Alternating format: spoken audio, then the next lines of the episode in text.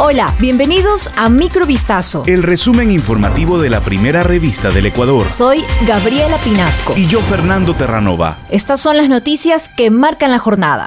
La desigualdad, la crisis carcelaria y de seguridad, el uso de la fuerza estatal en protestas sociales, la violencia machista, las industrias extractivas, los derechos indígenas y de los niños y adolescentes son los grandes desafíos de Ecuador para la protección de los derechos humanos. Así lo advirtió este lunes el alto comisionado de las Naciones Unidas para los Derechos Humanos, Volker Turk, en una rueda de prensa brindada en Quito al concluir su visita de dos días a Ecuador, lo que supuso su primera misión oficial en Latinoamérica desde que ocupó este cargo. El representante de la ONU no quiso destacar ningún desafío por encima de otro, ya que según apuntó están interconectados, pues la pandemia de la COVID-19 ha exacerbado las desigualdades que han impactado en las clases más vulnerables, que son las más proclives a caer en las redes del crimen transnacional. No obstante, el representante de Naciones Unidas recordó al gobierno que la utilización de las Fuerzas Armadas para labores de seguridad interna debe ser algo excepcional, de modo que su apoyo complementario a las fuerzas civiles tiene que estar muy acotado y limitado. A pocos días de que se efectúen las elecciones seccionales, Pedro José Freile, candidato a la alcaldía de Quito, divulgó una serie de audios en los que se escucha una conversación entre Jorge Yunda, Andrés Páez y Santiago Cuesta, quien era consejero presidencial en el gobierno de Lenín Moreno. Freile comentó que el pasado viernes, tras participar en una entrevista, una persona le entregó el material con la condición de que no revelara su identidad. Los audios se remontan a octubre de 2019, en el momento en el que se desarrollaba un paro nacional por la eliminación de los subsidios a los combustibles. Manifestó que no presentará una denuncia ante la Fiscalía, pues recalcó que su intención al revelar estos audios es evidenciar cómo se llevan a cabo los acuerdos políticos.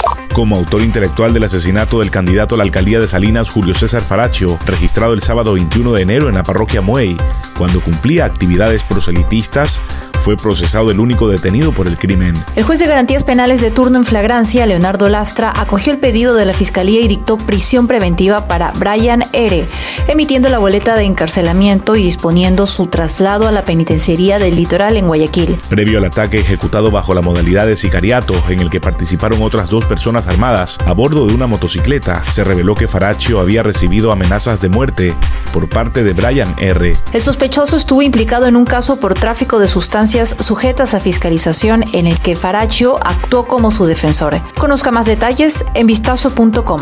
Varios allanamientos se ejecutaron en horas de la madrugada en Durán, provincia del Guayas, este martes 24 de enero, en los que se detuvo a 10 presuntos integrantes de la banda criminal Chone Killers. La Policía Nacional detalló que esta operación está relacionada con los ataques en estaciones de combustible, centros comerciales y varias unidades de policía comunitaria. Entre los indicios se decomisaron 35 kilos de cocaína, tres armas de fuego, 15 alimentadoras, más de 2.000 municiones, 40 mil dólares en efectivo, y 11 chalecos con logotipos policiales. En noviembre pasado, las bandas que se disputan el negocio del narcotráfico hicieron sentir su fuerza como nunca antes, en represalia por el traslado de presos.